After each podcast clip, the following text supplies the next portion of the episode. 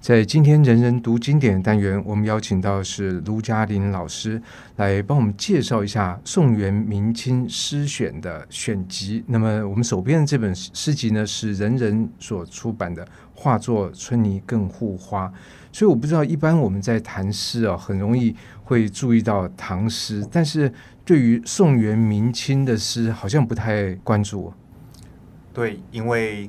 现在大家所注意到的，大概是我们耳熟能详，从小时候小，唐诗三百首，对，唐诗三百首，清代的横塘退士他所编辑的。那大家可能小时候会被父母亲送去读经班，或者是说在黑板上，老师可能要求你每天写个一两句，让你背下来。所以这大概是我们最熟悉的一个诗歌的形式。所以也就这个唐跟诗两件事情，好像就被烙到脑子里面，觉得好像，哎，想到诗就会想到唐朝，很像唐朝是一个，就像我们说的玉山，或者是说这喜马拉雅山，它是我们只要提到山就会想到的两个代表的山峰。嗯、那过去的好像没办法超越它，后来的好像也没办法超越它，它就是一个很独特而且高耸的典范跟存在。嗯，不过真的是这样吗？后面的这个宋元明清的这么久，超过一千年的时间，都没有什么可以跟唐朝来做抗衡的吗？其实我们现在选的唐诗，我们首先会注意到的，我们说唐诗里面，其实我们现代会认为有两个人又特别的突出。吴大哥，猜猜看，唐诗吗？就是李白、杜甫喽。对，我们合称的李杜，甚至是到晚唐有所谓的小李杜。哦，小李杜，这我们就不知道嘞。就是杜牧跟李商隐，嗯，就是以唯美诗歌为代表的。那从这边我们可以看到，尤其是杜甫。最近这个 BBC 他拍了一个一个多小时的杜甫杜甫的纪录片，对，嗯、所以显然杜甫他的诗歌是被我们世界所承认的一个文化遗产，所以我们很多对唐诗的理解其实是通过杜甫。哦，可是李白也是很重要啊，对，但李白他有一个特色，很多人研究杜甫，但是很少人研究李白，为什么？原因就是可能李白，我们说他是浪漫派。其实我们国中会整理一个表格，就是唐代它分有很多流派。那流派的出现其实是来自于一个诗歌它的成熟，成熟之后它有不同的风格。每个人他的审美意趣不一样的时候，他可能比较按照自己的才性去书写相关的风格，所以就形成一个流派。比如说我们说有社会写实派啦、田园派啦、山水田园啦、边塞派啦。但是很特别的是，李白他的浪漫派只有他一个人，呃，他自成一派。如果我们今天说金庸的武侠小说或古龙的武侠小说，嗯、说这个门派只有一个人，掌门是他，徒弟也是他，敲钟也是他，嗯、我们大概会觉得很难想。他不成派，对。但因为他的风格太过强烈，所以他又独自成派。可是会造成一个很重要的现象，就是后代的人其实没什么人模仿。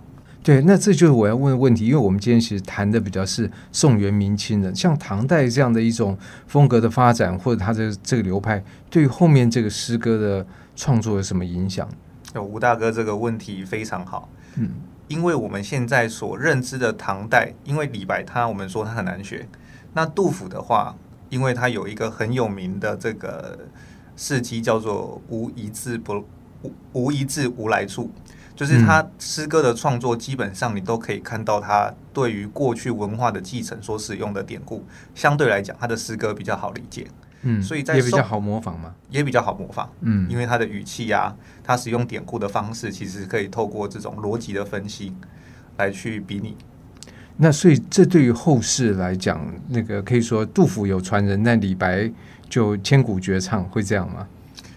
呃，杜甫的话，像是后代的江西诗派，呃，就是我们谈到了这个我们的宋元明清的宋，其实宋代人他非常重视读书，那就跟刚刚杜甫的诗很注重典故这件事情有了一个连接的这个接触点。嗯，他们共同的特色就是他们认为我读书的目的是涵养我的性情，我的性情道德气性如果到达一个境界，我的诗。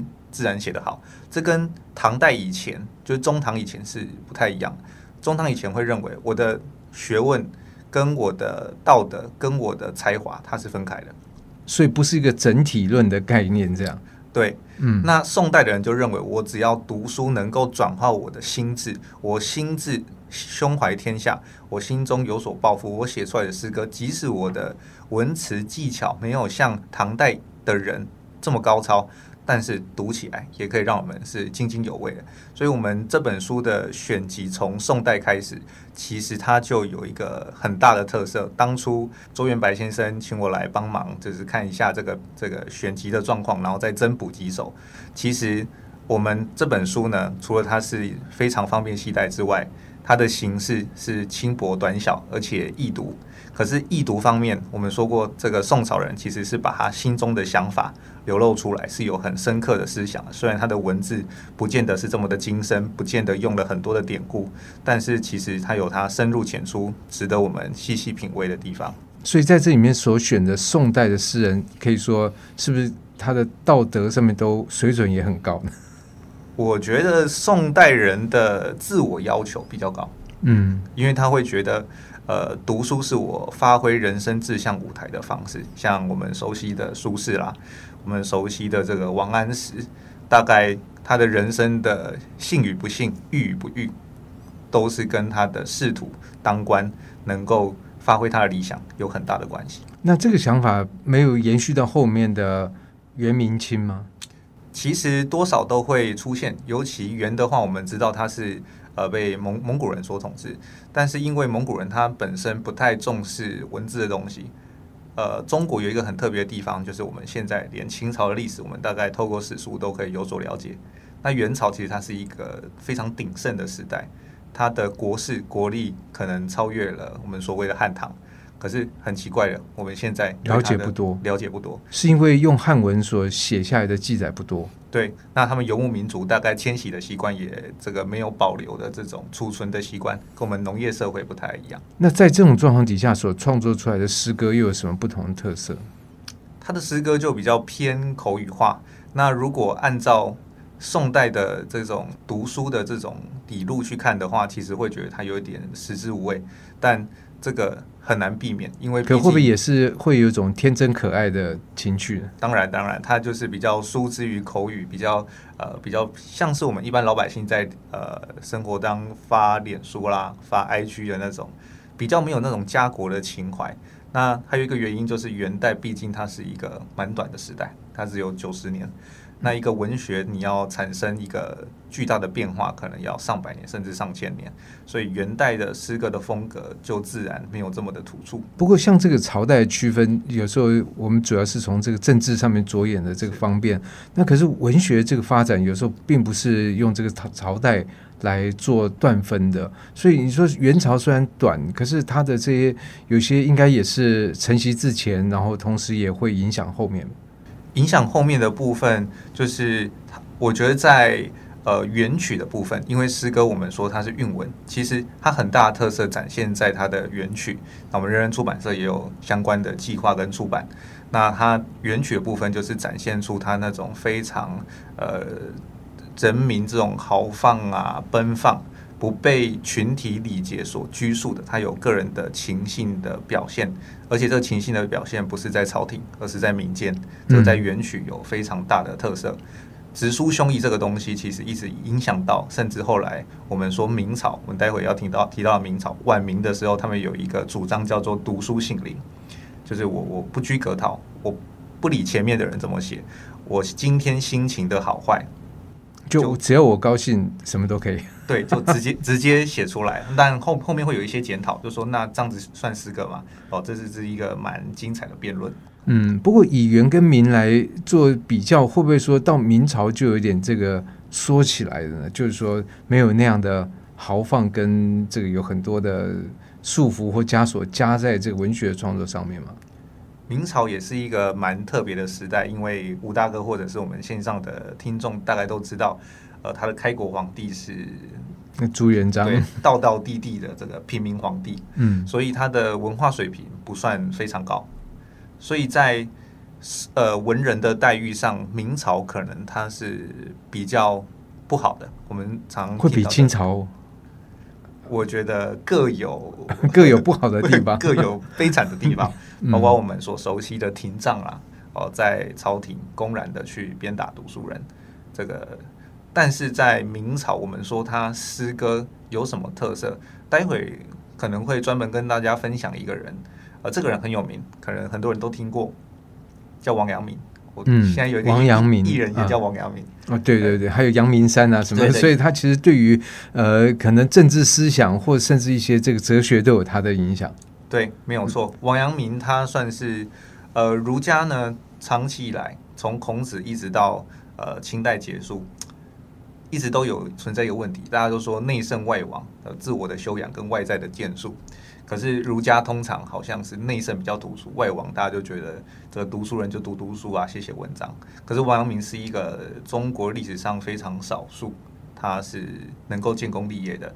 当时有这个宁王的叛变啊，那他是可以成功平定的。所以等于文武双全，文武双全，而且他写的诗歌有有点融合宋代的那种。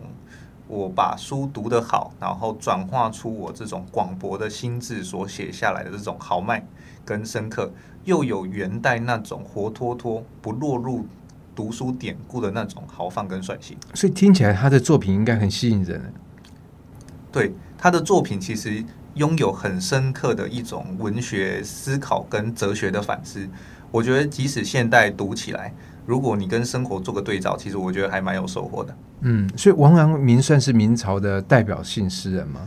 他算是一个蛮耀眼的一颗星星。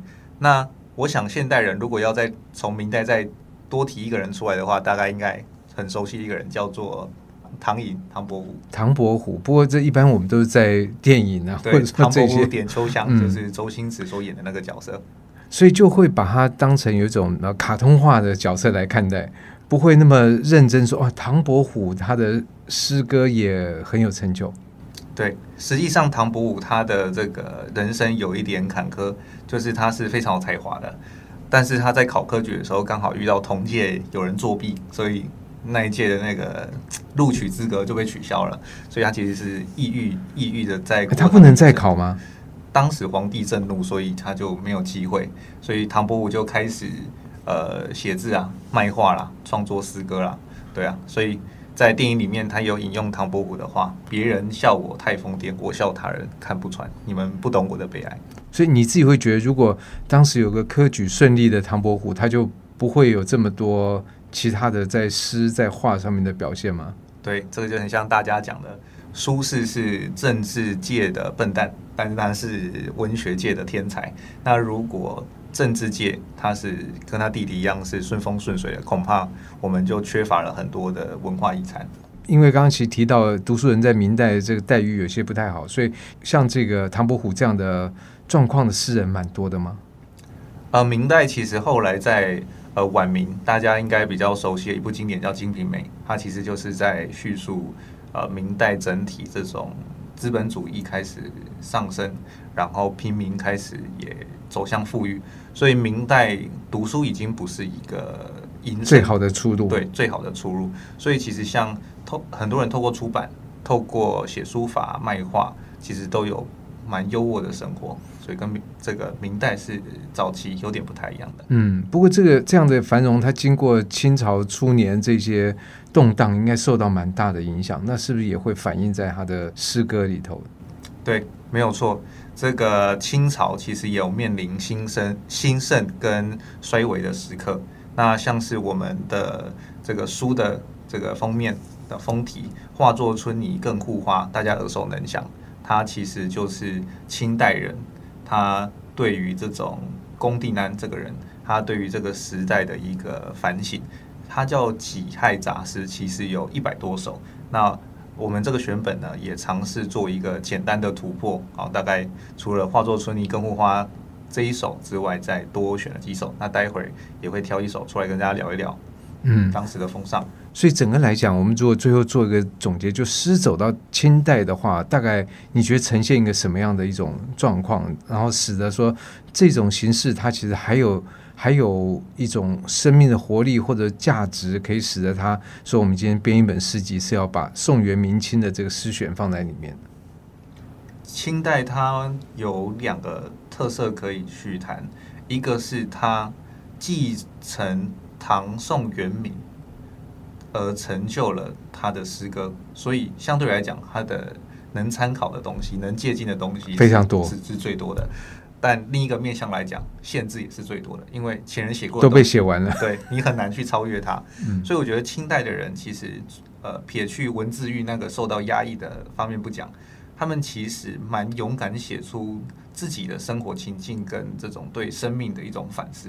他不见得是跟唐宋是一样的，他可能就我现在所生活的生命情态来去做抒发。我想透过呃卢嘉麟老师这样的一个很简短的分析，我们也对宋元明清的这个诗选大概会有一点稍微的概念。那么今天在这个节目的单元里面，我们就介绍是人人出版最近发行的画作《春泥更护花》。